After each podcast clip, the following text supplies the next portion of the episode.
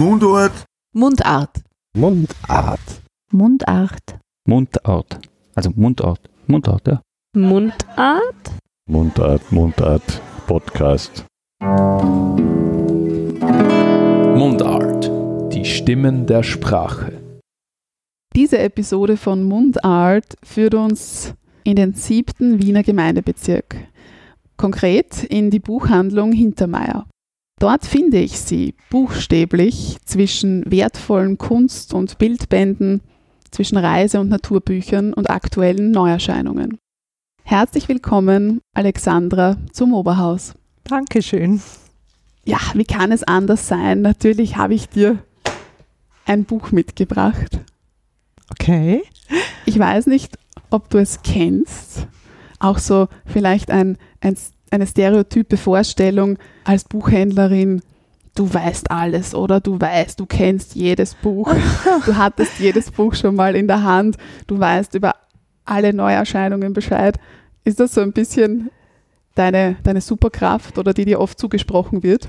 Äh, Das ist etwas, was ich öfter höre und ähm, total verneinen muss. und ich bin sicher, dass es irgendwo auf der Welt den über-drüber Bücherkenner oder die über-drüber Bücherkennerin gibt. Ob das dann auch Buchhändler oder Buchhändlerinnen sind, weiß ich nicht. Also ich glaube schon, dass man da so eine, eine Vorstellung hat, gerade wie du das jetzt gesagt hast, Buchhändler kennen jedes Buch. Das ist nicht so. Also da bin ich sicher, dass das nicht so ist. Ähm, ich für mich muss auch sagen, es gibt jede Menge Bücher, die ich gar nicht kennen will.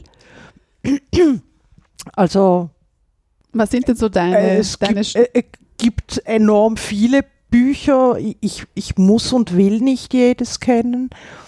Ähm, ja, äh, ich, ich glaube, das ist äh, zum Teil auch so eine romantische Vorstellung äh, des Buchhändlers, des Lebens zwischen Büchern. Und die Aufgabe des Buchhändlers ähm, ist so mannigfaltig und in meinem Verständnis würde ich auch, sage ich schon, mittlerweile bin ich Buchhändlerin, aber ich sehe mich in erster Linie als Verkäuferin, in dem Fall als gut beratende Verkäuferin, also das ist der Anspruch, den ich an mich selber stelle. Aber es ist, ähm, es- sind vielleicht mehr die Bilder, die man von BibliothekarInnen hat, die man dann auf BuchhändlerInnen umsetzt. Also ich finde es romantisch. Es hat viel mit Hackeln zu tun. Werfen wir mal einen Blick auf das Buch, das ich dir mitgebracht habe. Und zwar ist das von Felix Philipp Ingold. ja. Und es heißt überzusetzen oder wie er dann ausführt, die Doppeldeutigkeit von übersetzen und übersetzen. Ja. Und der Untertitel ist Versuche zur Wortkunst und Nachdichtung. Und ich habe das deswegen für dich mitgebracht, weil Felix Philipp Ingold ist ein Schweizer Ja. Schriftsteller und Übersetzer, der in Basel geboren ist. Das ist schon eine Gemeinsamkeit von euch. Das ist eine Gemeinsamkeit. Und der Name zumindest ist mir ein Begriff. Das Buch kenne ich nicht, muss ich ehrlich sagen. Du selbst bist in Basel geboren, aufgewachsen, Schule, Jugend dort verbracht, Ja. erst dann zum Studium nach Luzern gegangen. Und Felix Philipp Ingold schildert in diesem Buch einerseits sehr, also einerseits sind es übersetzungstheoretische Essays, Aber es hat auch autobiografische Züge.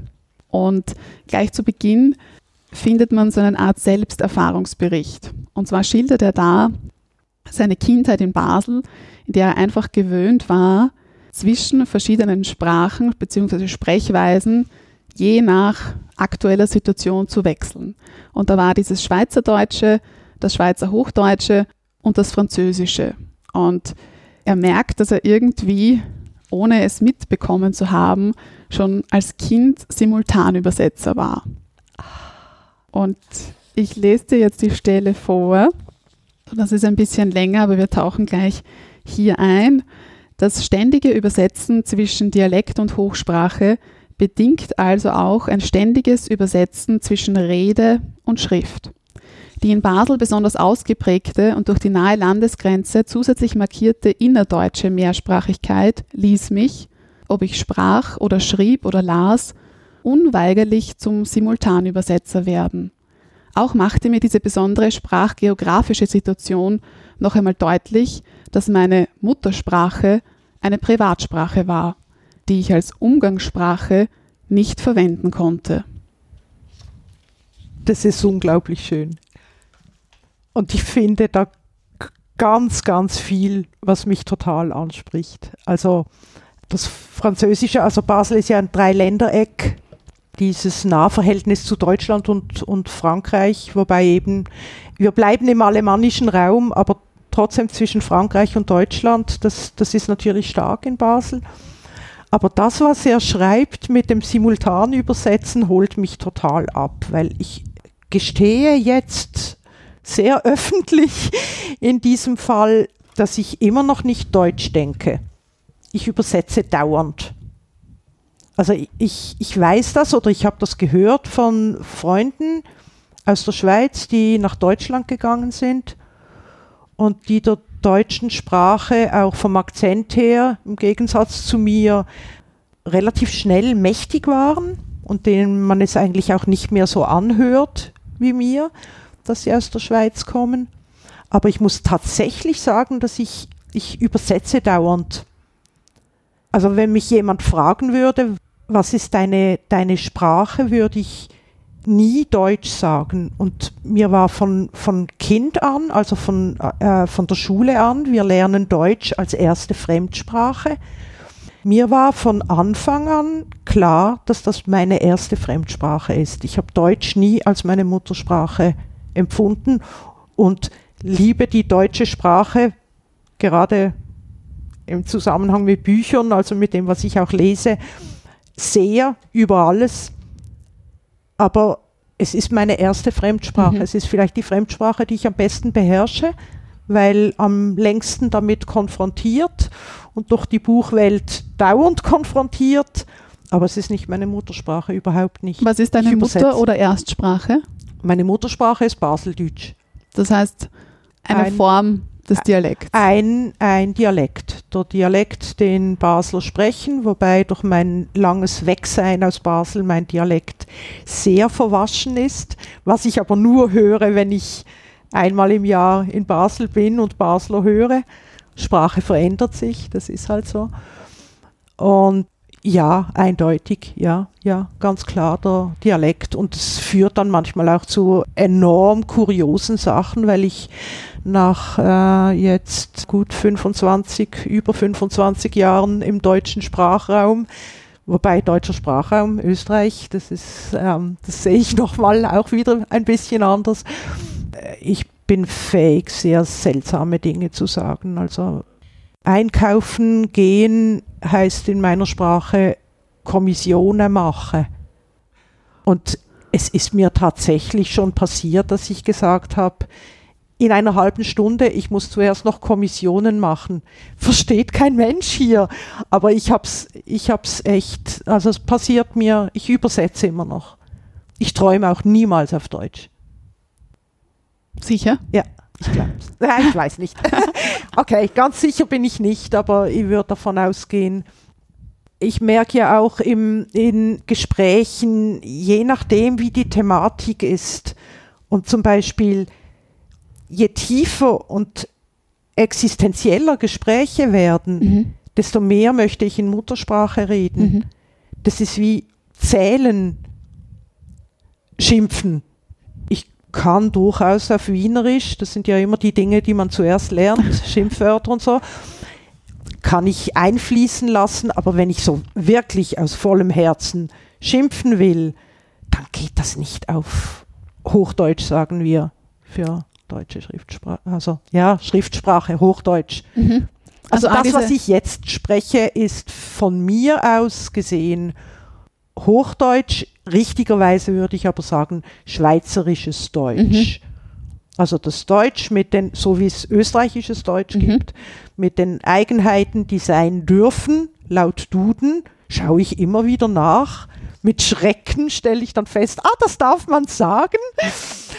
Und ähm, es, es ist immer noch eine Fremdsprache. Eine wunderschöne, die geliebteste von mir. Was sind die Aber- weiteren Fremdsprachen? Französisch hast du auch in der Äh, Schule gelernt. Ja, keine Fremdsprache so lang, also wenn ich jetzt das Deutsche weglasse, so lang wie, wie Französisch. Ich bin, bin halt einfach vom Jahrgang her, war Fremdsprache A gab es, Fremdsprache B gab es, also die erste Fremdsprache war Französisch zu meiner Zeit. Viel Französisch hat mir viel genützt bei Übersetzungen, die ich für meinen damaligen Mann gemacht habe während seines Studiums, aber habe es eigentlich nie gesprochen. Also ich bin, bin sicher, dass es relativ schnell käme, wenn ich in einem französischsprachigen Ort wäre oder in einer Gegend, wo man nur Französisch spricht, würde es wahrscheinlich nach Anlaufschwierigkeiten schnell wieder gehen. Ich lese es ganz passabel, ich höre gern zu, ich finde es wunderschön natürlich, aber ich habe es nie gesprochen. Mhm. Und Italienisch als, als weitere Landessprache, das ich leidlich gesprochen habe, weil ich eine, ein paar Jahre in Rom gelebt habe. Und dann muss man halt.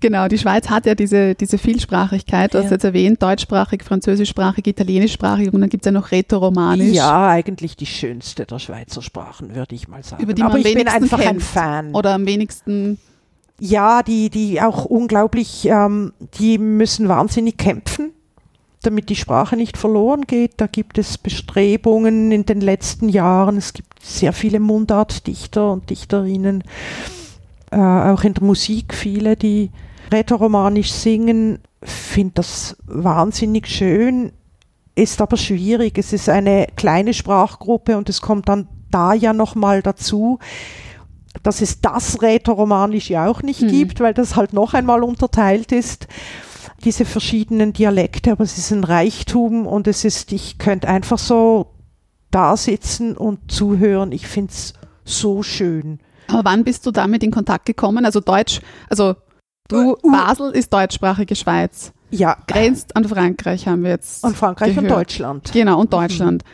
Wie kommst du mit dem Rätoromanischen in Kontakt als Kind, als Jugendliche? Als Kind über, über Schweizer Fernsehen zum Beispiel. Es gab eine, gibt es immer noch, es gab rätoromanische Sendungen. Komme aus einer Familie, die, die einfach interessiert war, auch, auch immer an Sprachen interessiert. Man hört sich das an, man, man versteht wenig oder mit der Zeit etwas mehr, wenn man Französisch und eventuell übers Lateinische oder übers Italienische oder so kommt dann das eine oder andere beim Lesen meistens ein bisschen einfacher als beim Hören. Man hört es einfach und dann Urlaube Mhm. eventuell auch, also Besuche im Kanton Graubünden, der einer der faszinierendsten und schönsten Kantone der Schweiz ist. Ja, so. Mhm. Also ohne, ich- kann nichts rätoromanisch, außer, außer dass ich weiß, dass Svizra Schweiz ist. Und das brauche ich dann aber höchstens aus, ähm, ja, bei einem Spiel der Fußballnationalmannschaft. Es gibt da, ich bin auf Twitter und es gibt natürlich einen Account der schweizerischen Fußballmannschaft und denen schreibe ich seit gefühlt einem Jahrhundert bei jedem Fußball-Schweizer Spiel, warum schreibt ihr nicht in der vierten Landessprache auch, weil sie schreiben Hop Schweiz, Forza Svizzera, Ob Suisse und jedes Mal bekommen sie den Kommentar von mir und wo ist Hop Svizzera? Und eine Antwort kommt nie, aber egal, es ist so ein Spiel, mache ich jetzt halt. Ich finde ich find Sprachenreichtum, ich finde es einfach schön, dass es, dass es Länder gibt, die mehrere Sprachen Mhm. haben und ich, ich finde es faszinierend, auch in, in Österreich, dass man, man kann ja auch nicht einfach sagen, Burgenländisch. Es gibt Burgenländisch und Burgenländisch oder Kärntnerisch und dann geht man in irgendein Seitental und das tönt ganz anders und das ist so schön. Aber wann Ich liebe es. bist du dir dieser Vielsprachigkeit das erste Mal bewusst geworden? Sehr früh. Mein Vater ist Walliser aus dem Oberwallis. Da sind wir noch einmal bei einer ganz, ganz, ganz, bei einem ganz, ganz extremen Schweizer Dialekt, der dem Mittelhochdeutschen noch sehr verwandt ist.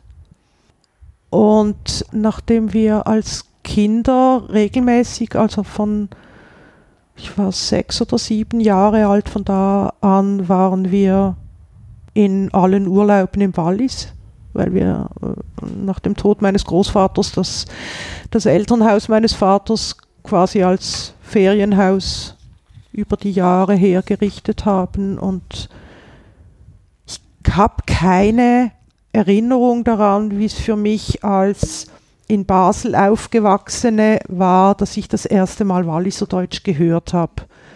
Dass ich gehört habe, dass die Leute hier anders grüßen. An das habe ich keine Erinnerung. Aber es war einfach normal und äh, es ist auch, wir hatten nicht, wir hatten nicht sehr früh Fernseher, aber immer Radio. Und ähm, außer den Nachrichten wird ja Dialekt gesprochen. Nachrichten auf Deutsch, damit sie wirklich auch alle verstehen können.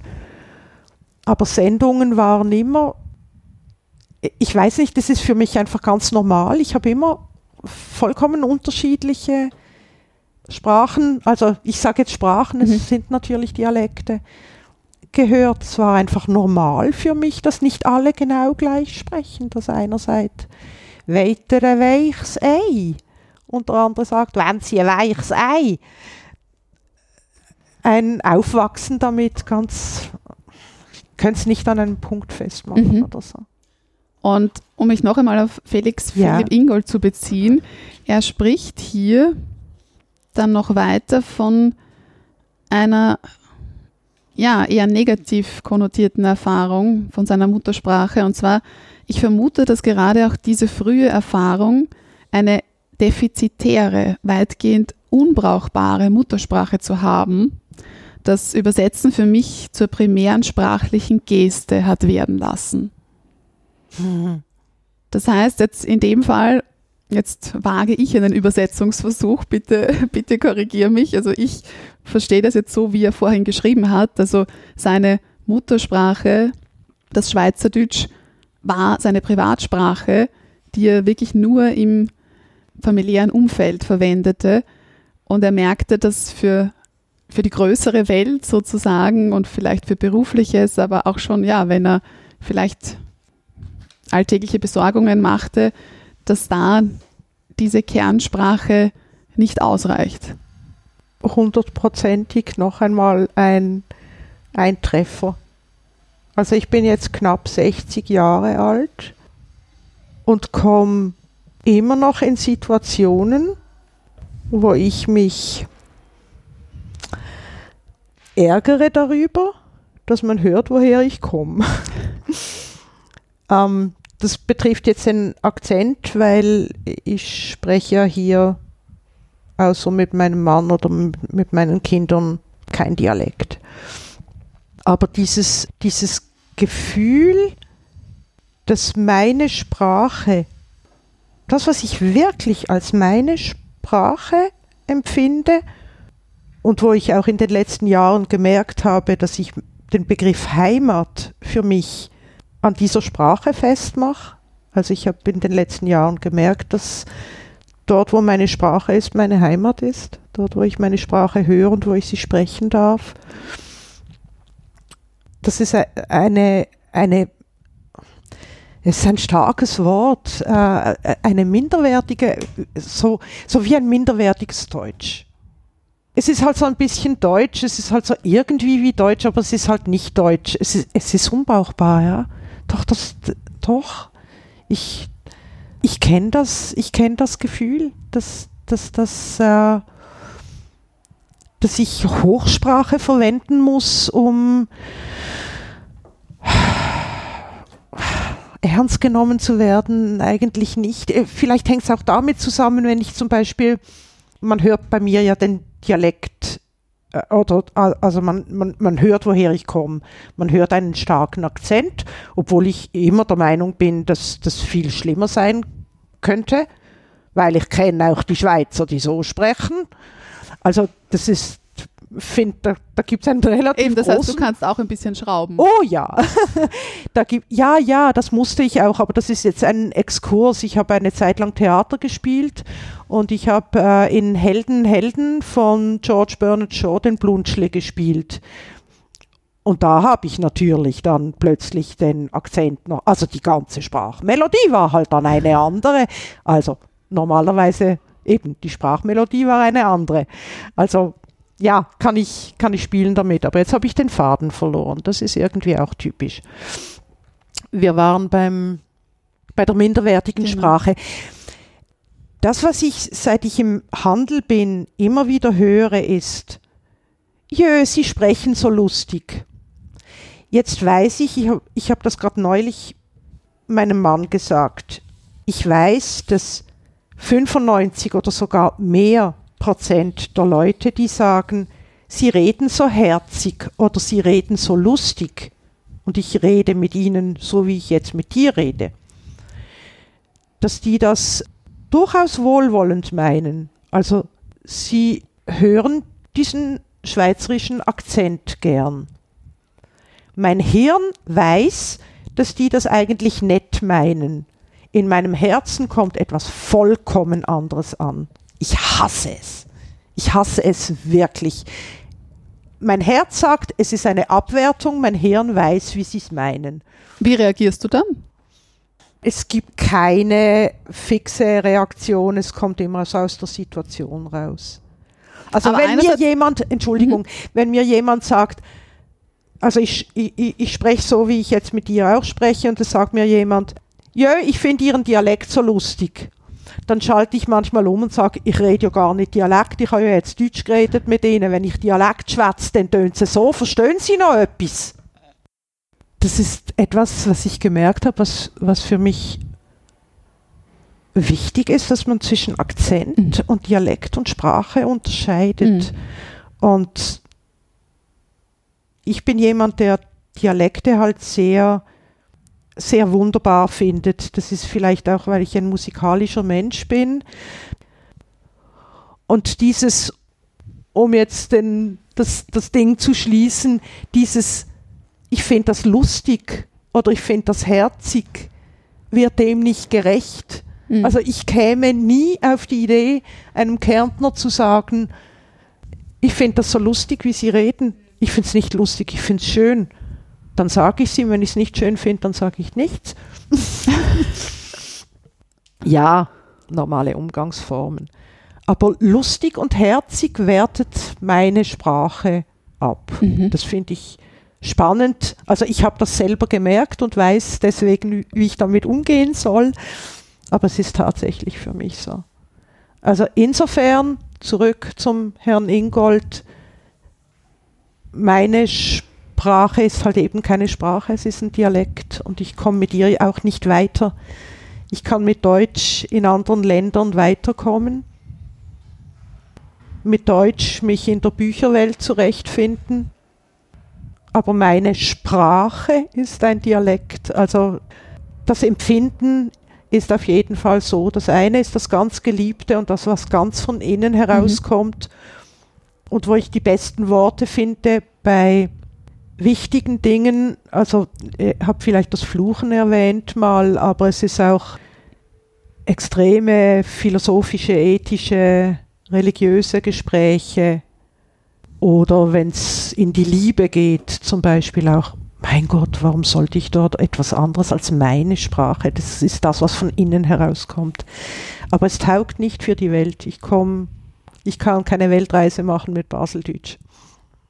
Das ist sehr schön, weil alles, was du jetzt hier von dir gegeben hast und erzählt hast, das waren jetzt nicht nur schöne Erfahrungen, das war aber Spracherleben, das du geschildert hast. Und ich habe gehofft, dass ich dir diese, diese Komponenten des Spracherlebens, dass ich das irgendwie evozieren kann, aber du hast es von selbst jetzt schon auf den Tisch gelegt sozusagen. Und deswegen möchte ich jetzt da nur ein bisschen ähm, aus sprachwissenschaftlicher Sicht erläutern, was dieses Spracherleben ist und dir da auch drei Dimensionen zeigen, zu denen du sicher auch noch mehr dazu sagen kannst. Und zwar ganz grundsätzlich gehen wir aus von einem Sprachenrepertoire, das wir alle haben.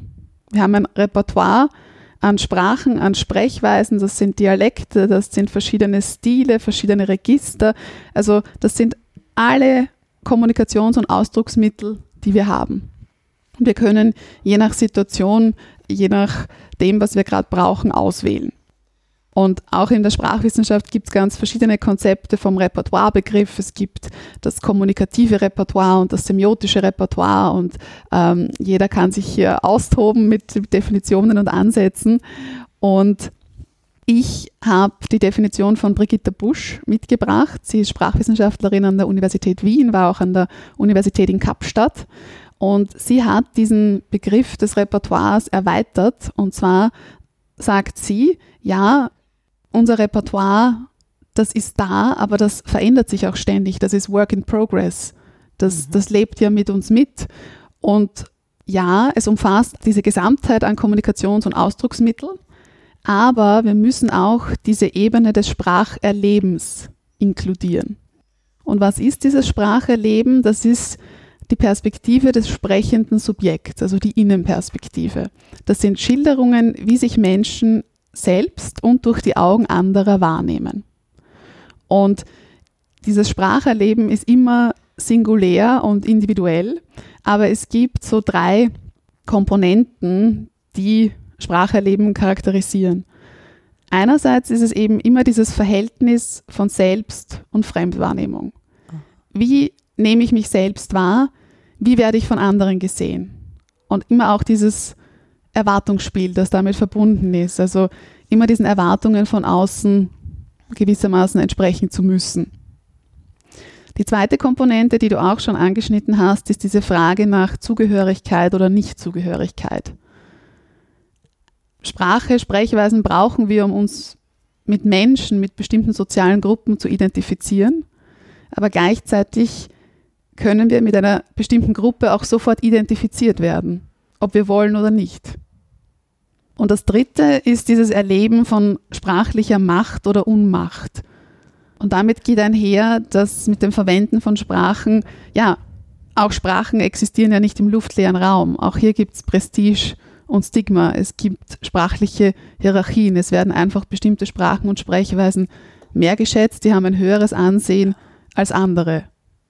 Und es kommt natürlich immer ganz stark auf den Kontext drauf an. In einem gewissen Kontext ist diese Sprachweise vielleicht akzeptiert, in einem anderen Kontext aber weniger. Das ist interessant. Das, darf ich was sagen? Das ist also der dritte Punkt. Das ist, was mich in meinem Beruf manchmal, manchmal bewegt oder wo ich nachdenke. Ich finde, es ist ohne jetzt irgendwie überheblich sein zu wollen. Ja, das kann man, ja, jetzt kann man mich wieder wahrscheinlich falsch verstehen. Ich versuche es mal so.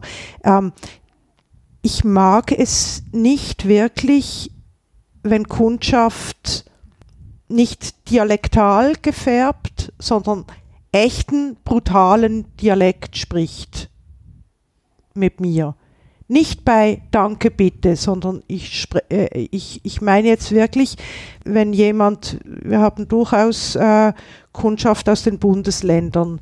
Also nehme ich mal, nehme ich jetzt mal etwas, was ein bisschen schwieriger ist als, das, äh, als der Wiener Dialekt, wobei da gibt es ja auch Welten. Äh, mein Mann ist in Favoriten aufgewachsen, also man kann, man kann da, da schon auch so sprechen, dass der gut gebildete Durchschnittstourist kein Wienerisch mehr versteht, das ist mir schon klar. Nein, äh, nehmen wir mal ein etwas Extremes, ohne extrem jetzt äh, negativ zu meinen. Nehmen wir jetzt so ein, ein, ein festes, saftiges Burgenländisch. Ich bin Burgenländerin. Ja, das weiß das ich. Das weißt du. Deswegen, deswegen habe ich das auch genommen. Ja. Ich könnte jetzt auch sagen, so eine Extremausprägung irgendeines steirischen, mhm. wenn jetzt jemand kommt und in diesem seinem sehr ausgeprägten Dialekt eine klare Frage hat, also sagen wir mal das neue Buch von Wolf Haas, dann werde ich das verstehen. aber ich spreche jetzt von einer Anfrage, wo es dann um ein Beratungsgespräch, Mhm. um Recherche und um hin und her, also um, eine, um, um, um einen echten Dialog Mhm. geht.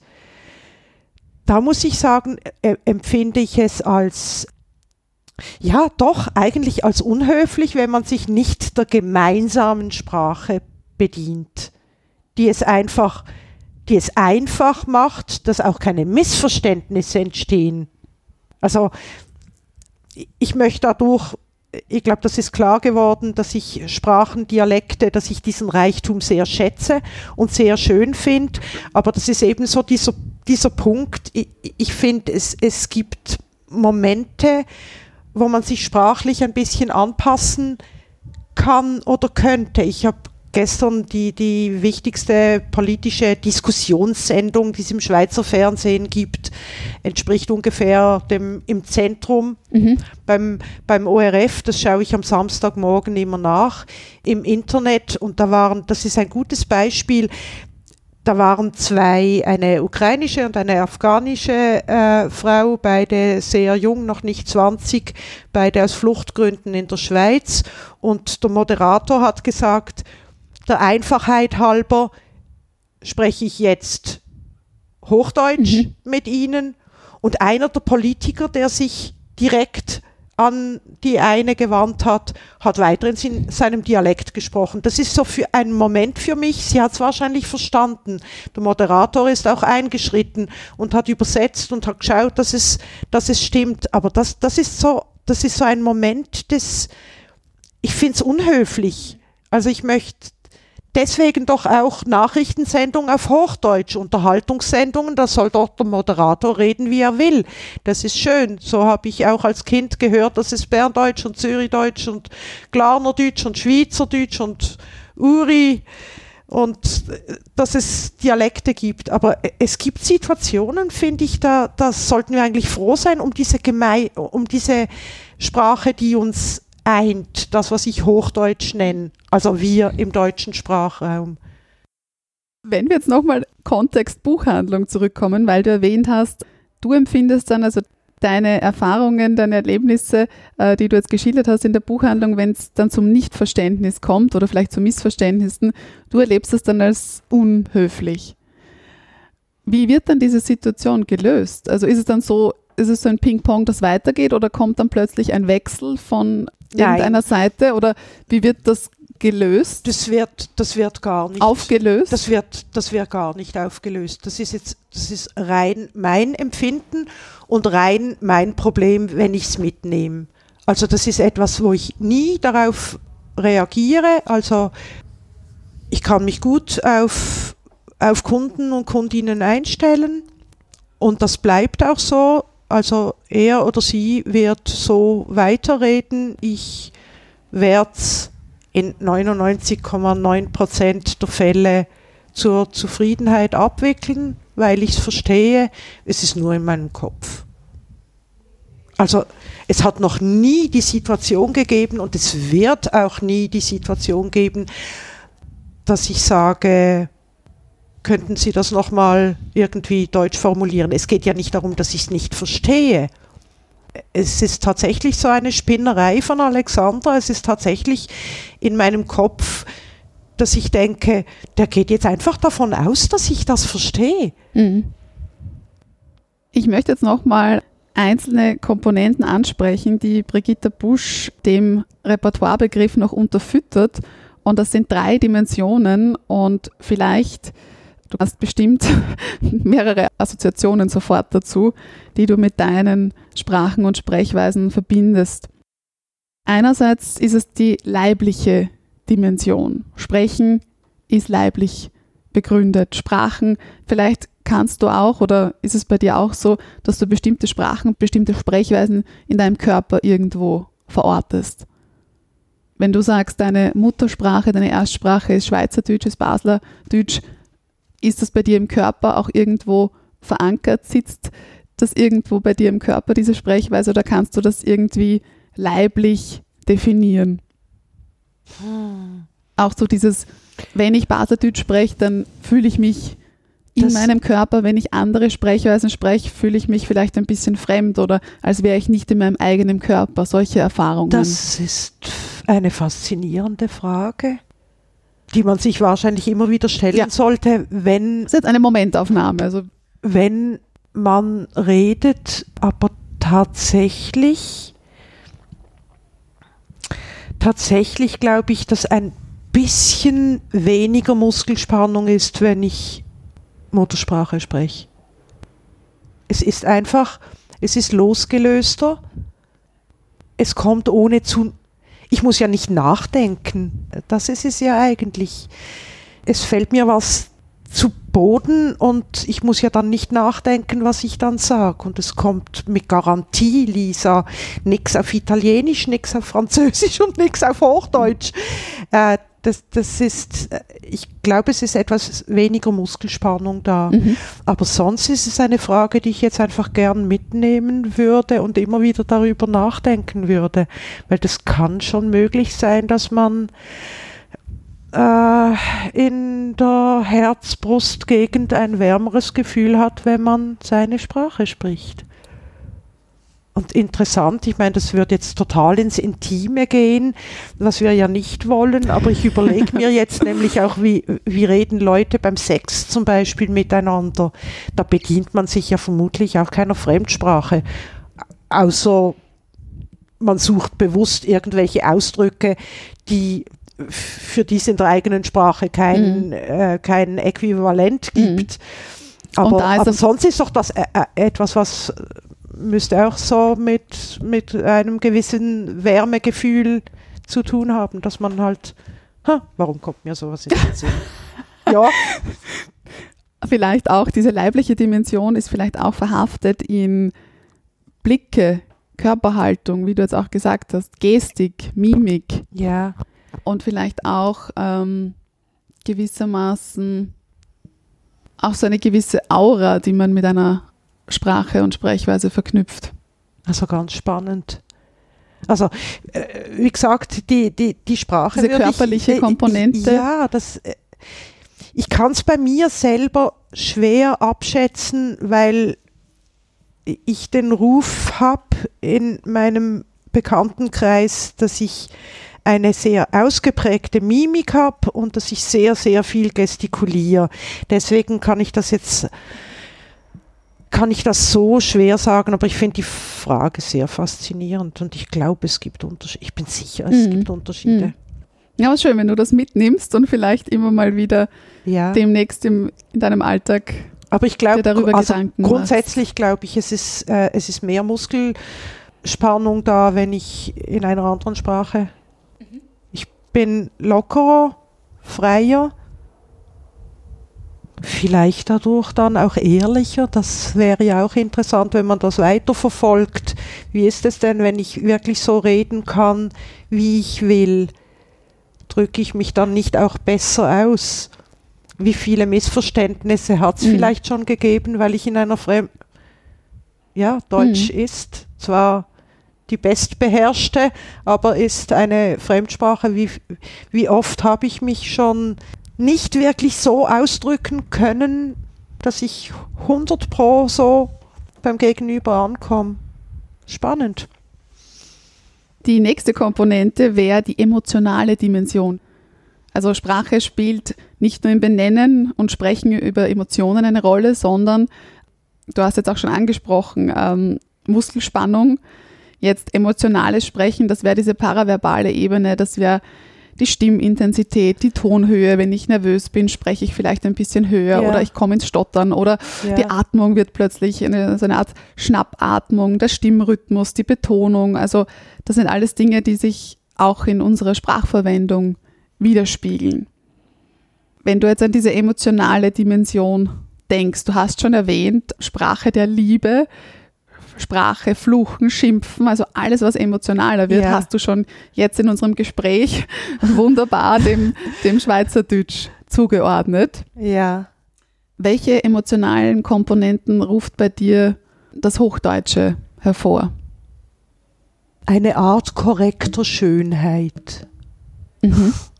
Es ist einerseits hat wahrscheinlich auch mit dem Lesen zu tun. Ich lese ja nicht Bücher in irgendwelchen Dialekten, sondern ich lese tatsächlich Bücher, die in diesem Hochdeutsch, in dem Fall halt Schriftdeutsch oder wie, wie man, wie nennt man es eigentlich korrekt? wahrscheinlich, wenn man spricht, ist Hochdeutsch wahrscheinlich verständlicher und Schriftdeutsch ist das, was eben das geschriebene Wort. Genau, also Äh, wir sagen Hochdeutsch ist so der laienlinguistische Begriff und Ja. Standarddeutsch Ja, wäre sozusagen okay. eine Möglichkeit Ähm, als Fachbegriff. Ja, Schönheit deswegen, weil es äh, eine Sprache ist, die ich durch das Lesen sehr schätze. Ich kann auch äh, gewisse Autorinnen und Autoren ganz schwer oder gar nicht lesen, weil zu viel gesprochene Sprache ist. Ich kann zum Beispiel keinen Wolf Haas lesen. Ich mag es nicht, äh, wenn es ein zu österreichisches Deutsch ist.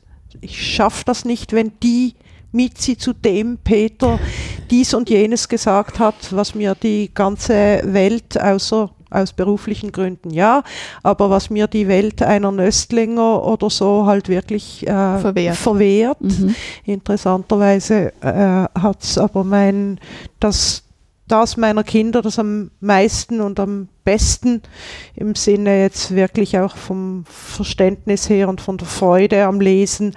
Er, äh, die hat das auch nicht geschafft. Die hat mir als Kind eine Nöstlinger nach drei Seiten, weil sie durfte alles lesen, was sie wollte, äh, zurückgegeben und hat gesagt, Mama, das ist keine schöne Sprache.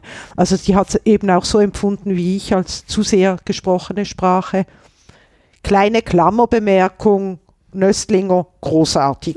Also äh, nicht, dass das jetzt, das, da geht es jetzt wirklich nur um Sprache.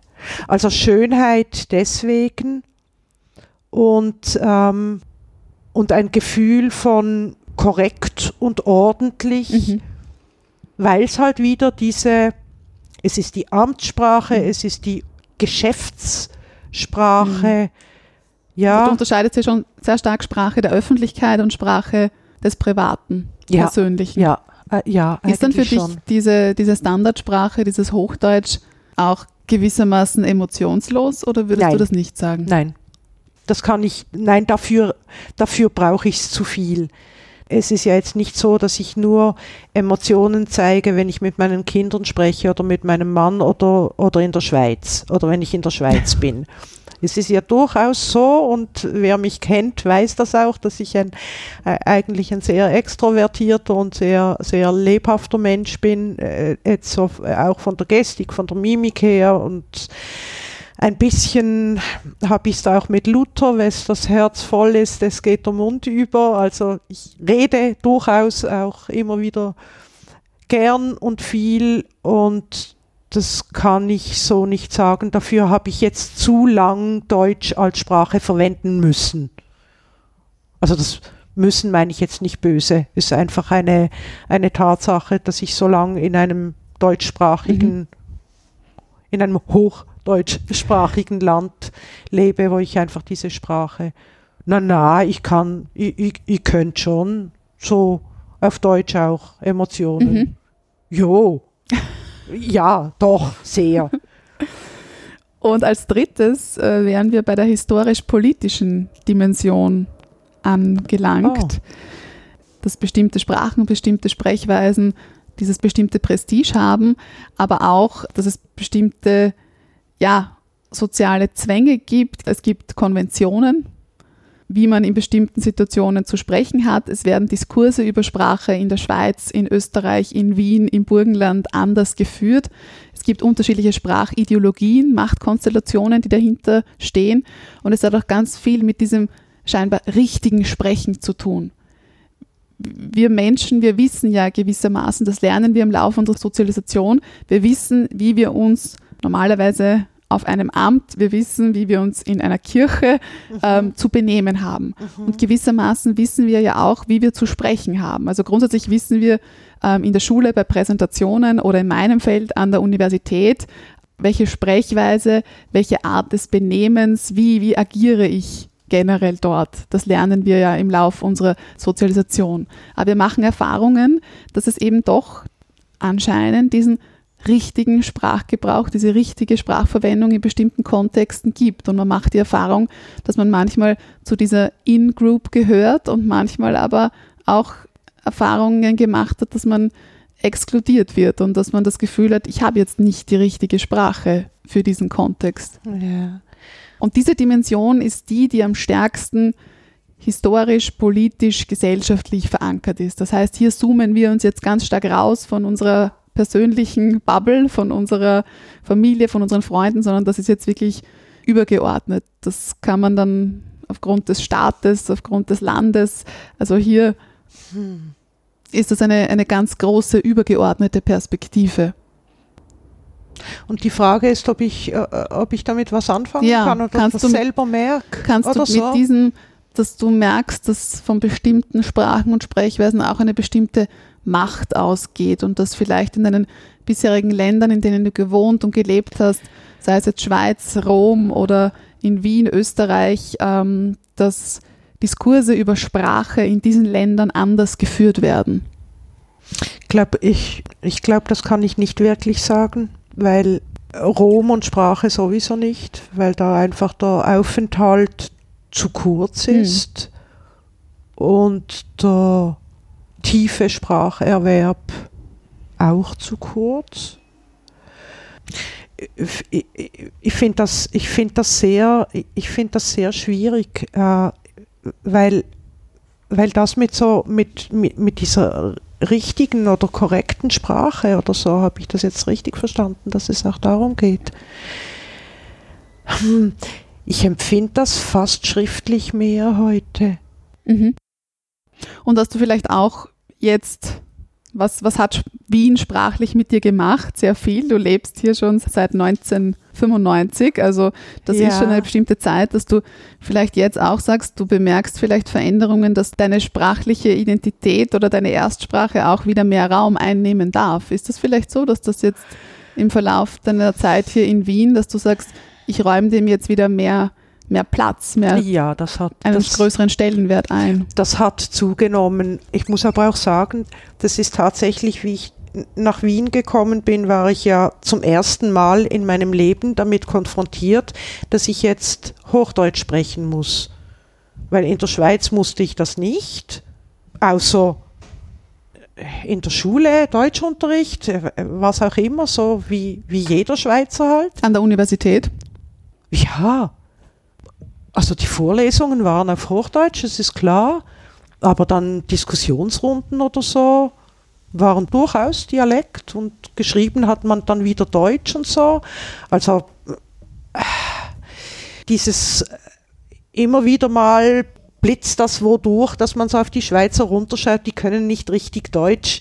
Ich würde das halt nicht so sehen. Ich sehe da, äh, wir lernen ja Deutsch, wir können schon Deutsch. Wir müssen halt nicht immer Deutsch sprechen. Wenn wir nicht wollen, dann müssen wir halt nicht. Äh, weißt du, was ich meine? Aber zurück, äh, und, und Rom war ja sowieso nicht deutsch, also mit den deutschen, deutschsprachigen Bekannten. Aber hier war ich zum ersten Mal tatsächlich in der Situation, dass ich den lieben langen Tag Deutsch sprechen muss. Jetzt hatte ich immer einen Fluchtpunkt. Ich habe mit meinem damaligen Mann, also mit dem Vater meiner Kinder, der eine slawische Muttersprache hat, der aber in der Schweiz studiert hat und mich deswegen verstanden hat, mit dem habe ich Dialekt gesprochen, mit meinen Kindern sowieso, aber sonst großer, also Alltag Deutsch. Und irgendwann jetzt im Verlauf dieser über 20 Jahre bin ich schon auch drauf gekommen, dass das, was hier Hochdeutsch ist, genauso ein Hochdeutsch mit Eigenheiten ist, wie mein Hochdeutsch als Schweizerin, wie das, das österreichische Deutsch halt eben auch nicht das Deutsch ist, das ich aus den Büchern kenne. Also ich habe meinen Kindern zum Beispiel die Hausaufgaben verschlimmbessert. Die haben dann halt tatsächlich geschrieben, ich habe darauf vergessen und ich denke mir, bitte was?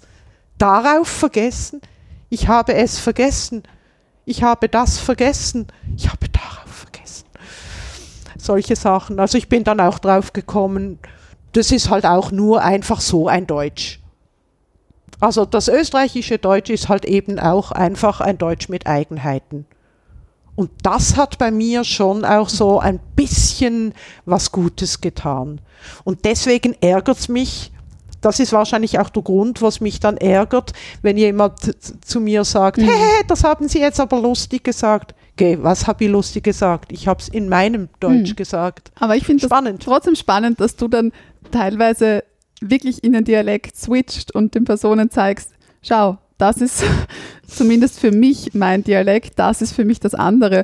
Und einerseits erzeugst du gewissermaßen Irritation, oder? Also wenn du dann in deinen Dialekt switcht, dann ist es irgendeine Art von, von Irritation und ich glaube schon, dass das die Personen dann durchaus animiert, vielleicht ein bisschen nachzudenken oder den, diesen Prozess der Sprachbewusstheit, Sprachreflexion ein bisschen anzukurbeln.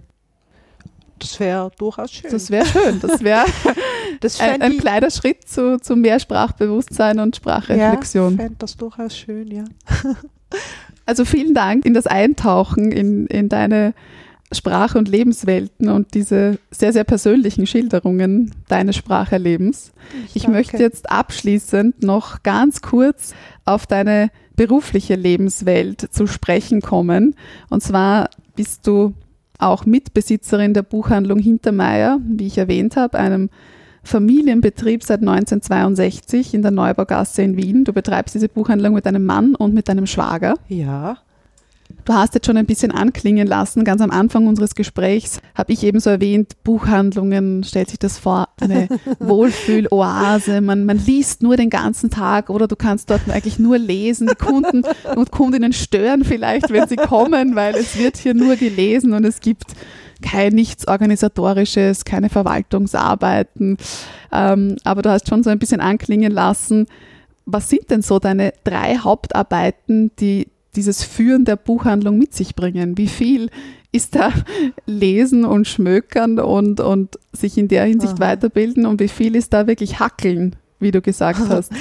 Hauptarbeiten, so würde ich jetzt, ich, ich würde es anders beantworten. Ich lese nie in der Buchhandlung. Lese maximal einen Klappentext von einem Buch, das ich bestellt habe, wo ich dann denke, warum habe ich das bestellt? Ähm, ich- lese nie. Das hat einerseits damit zu tun, dass meine Art des Lesens äh, ist Buch aufschlagen, nach zwei Seiten merken, boah, das ist nix und weglegen. Oder Buch aufschlagen, zwei Seiten und nicht mehr aufhören können. Deswegen lese ich grundsätzlich nur als Privatmensch daheim. Kann dann aber passieren, dass ich sechs Stunden, dass ich vergesse zu essen oder so. Und ja, mit dem Buch in der Hand aufs Häusel gehe und alles schon erlebt. Das, sind, das ist dann halt einfach, wenn mich ein Buch sprachlich packt, dann tauche ich ein und lese durch. Also ich lese nie in der Buchhandlung. Das andere ist auch, ich könnte das nicht machen. Was passiert dann, wenn ich eintauche in ein Buch? Dann kommt wer oder das Telefon klingelt, dann muss ich das Buch weglegen. Dann ist das ganze Lese, die ganze Lesefreude ist dann futsch bei mir. Aber dann könnte man sich wieder freuen aufs Eintauchen. das braucht ein Umfeld zum Lesen. Das ist die Buchhandlung, ja, das ist so romantisch. Die Buchhandlung Mhm. ist mein Arbeitsplatz. Mhm. Ich finde es schön, wenn es schön ausschaut. Auf jeden Fall. Aber in erster Linie möchte ich die Bücher, die da in dieser Buchhandlung stehen, die möchte ich eigentlich, die möchte ich einfach verkaufen. Also ich würde immer und immer wieder sehr viel Wert darauf legen, dass Buchhändler ihnen sich als Verkäufer ihnen verstehen. Weil wenn man jetzt einfach so ein, sagen wir mal, so ein, ein totaler Büchermensch ist, der einfach, äh, wo es jetzt wirklich, wo das Medium Buch äh, so wirklich das absolute, absolute Lebensinhalt ist, dann könnte man sich durchaus vorstellen, vielleicht Bibliothekarin zu werden Mhm. tatsächlich für mich persönlich, also für mich Alexandra, ist eigentlich das Wichtigste an meiner Arbeit, ist eigentlich der Mensch, Mhm. der reinkommt. Und ich habe den Anspruch an mich, oder das ist auch das, was ich als, äh, als Freude an meinem Beruf empfinde, das richtige Buch für wen zu finden. Jetzt abgesehen von den Leuten, die gezielt wissen, was sie Mhm. wollen. Und dann sind die ganzen Routinearbeiten, meine Güte, Warenübernahme. Und das kann dann schon mal sein, in, dass da 15 Kisten stehen und Bücher sind schwer. Und deswegen habe ich ein bisschen schlampig hackeln gesagt. Und Buchhaltung und Rechnungen zahlen und Hm. Alles, was man im Handel halt so zu tun hat. Aber eigentlich ist äh, der Kontakt mit einem Menschen, der gern etwas lesen möchte, das Spannendste ist für mich, sind für mich Menschen, die ein Buch wollen, aber nicht genau wissen, was, Mhm. um das rauszufinden. Und deswegen muss man die Menschen schon gern haben, Aber grundsätzlich, wenn schön. jetzt Menschen zu dir kommen und gewissermaßen ein Beratungsgespräch, also Ja. so ein Beratungsgespräch Ja, in, in. Anspruch nehmen, dann ist es ja auch so, wie, wie wenn man ein Buch öffnet und aufschlägt, darin blättert. Das müssen gewissermaßen ja auch die Menschen tun, oder? Sie müssen was von sich preisgeben. Sie Ja. müssen in der Körperhaltung Ja. sich irgendwie öffnen. Sie Ja. müssen Verstand, Ja. Gefühl öffnen, sonst geht das nicht, ja, oder? Das ist, Oder ist das dann für dich noch mehr Challenge? Je verschlossener ein Mensch ist, ähm, desto schwieriger ist es da. Äh, nein, äh, ich würde mal sagen, das, äh, das hat schon sehr viel mit, mit Menschenkenntnis, mit Menschenliebe auch zu tun und mit Erfahrung. Also ich würde jetzt von mir sagen, nach so vielen Jahren, ich, ich frage niemanden aus, der nichts von sich. Ich, ich spüre, ob jemand jetzt was erzählen will. Manchmal, reich, manchmal reicht es zu wissen, ob der für sich ein Buch sucht oder für wen anderen. Ich, ich merke, dass, also das sind, das sind wahrscheinlich die Begabungen, die man für diesen Beruf auch mit sich bringen sollte, da- dass man auch merkt, ob jemand angesprochen werden will oder Hm. nicht. Aber also wer aktiv von sich aus kommt und sagt, ich suche ein Buch für den und den, das spürt, das ist, das spürt, ja. Ich glaube, das ist Begabung. Das muss man dann halt einfach spüren, wie viel darf, wie viel kann, wie viel soll. Manchmal soll ganz wenig und wenn es dann gelingt, ist das besonders schön. Hm. Und manche wollen einfach nur reden und gehen dann ohne Buch. Das ist besonders nicht schön. Gibt es auch Leute, die einfach Ansprache suchen, wobei ich mich da auch besser, das sind so ein bisschen Energievampire, die Mhm. reden kommen, aber da kann ich mich auch sehr viel besser abgrenzen mittlerweile. Also ich glaube, das kommt auch so ein bisschen mit, den, mit der Erfahrung, mit den Jahren halt. Ich Ja. habe dann noch ein bisschen äh, recherchiert, oder was ist recherchiert, äh, mir Gedanken gemacht, was, was man alles lesen kann und was man vielleicht im Alltag alles liest und gar nicht dabei denkt, dass es natürlich jetzt nicht dieser Leseprozess ist, wie du gesagt hast, für den man irgendwie ein bestimmtes Umfeld, eine bestimmte Atmosphäre braucht, aber jetzt äh, mit aller möglichen Präfixen, Vorsilben ablesen, auflesen, auslesen, durchlesen, gegenlesen, herauslesen, hineinlesen, mitlesen, nachlesen, querlesen, Querlesen. etwas überlesen, vorlesen, weiterlesen, etwas zerlesen. Das ist ja ein Wahnsinn. Was ist jetzt spontan deine liebste Art des Lesens? Zusammenlesen, gemeinsam lesen. Nein, das auf keinen Fall. Also das gemeinsam lesen gar nicht. Das häufigste, was ich äh, immer wieder mache, ist leider querlesen. Mhm. Das ist, ähm, das ist etwas vom äh, häufigsten, zu dem ich eigentlich beruflich gezwungen bin. Also in einer Buchhandlung, wo es viele, wo es viele Angestellte oder wo es überhaupt Angestellte gibt, kann man zumindest aufteilen und kann man sagen, du schaust dir die Krimi-Neuerscheinungen an, du die Jugendbücher, ich bin, was jetzt Literatur plus Kinderbuch anbelangt, vollkommen allein damit. Äh, ja, ist relativ viel, insofern viel Anlesen und Querlesen. Und ich mache beides nicht gern, weil ich immer wieder auf ein Buch komme, bei dem ich dann nicht aufhören kann. Und das muss ich dann durchlesen.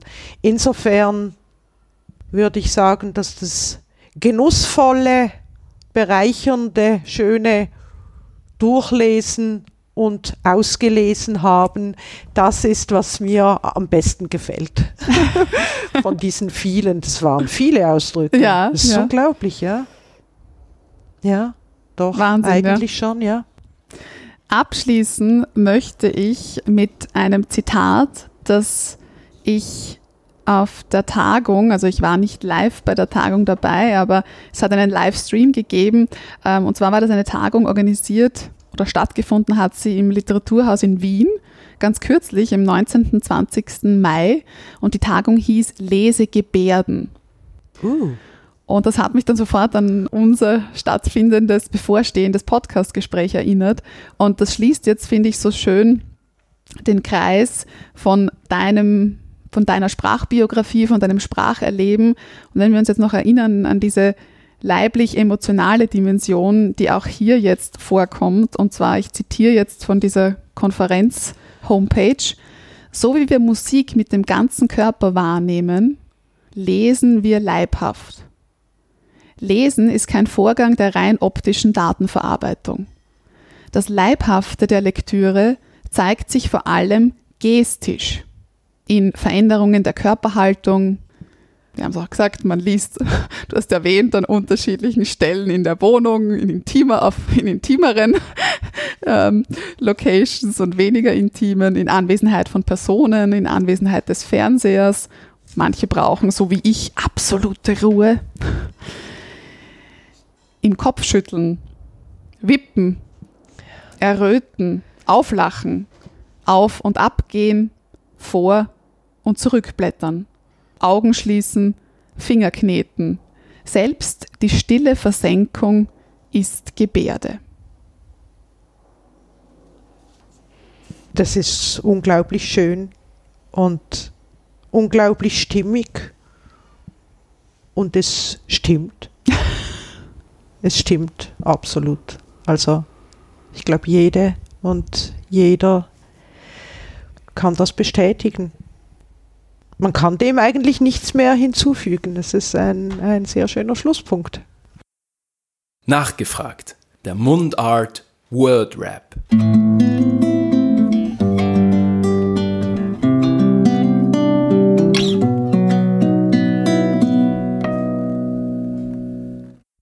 Das gibt es nur in Wien. Grant. Dieses Buch lese ich immer wieder. Die Bibel. Eine literarische Figur, die ich gerne mal treffen möchte. Krabat. Das musst du uns jetzt wahrscheinlich ein, zwei Sätze dazu sagen. Der junge Krabat, der bei Ottfried Preußler eine Müllerlehre in einer verzauberten Mühle macht.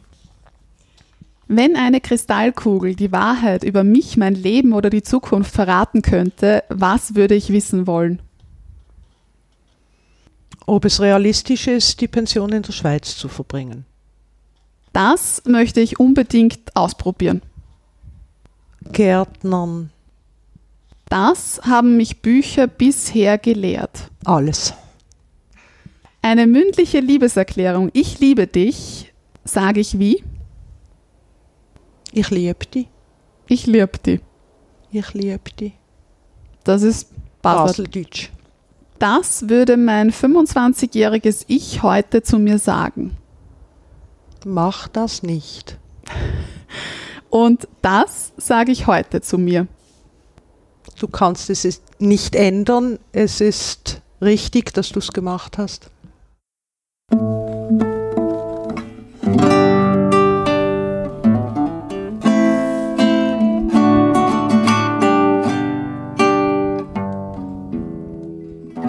Mundart, der Podcast für Sprachkünstler. Und Sprachkünstlerinnen.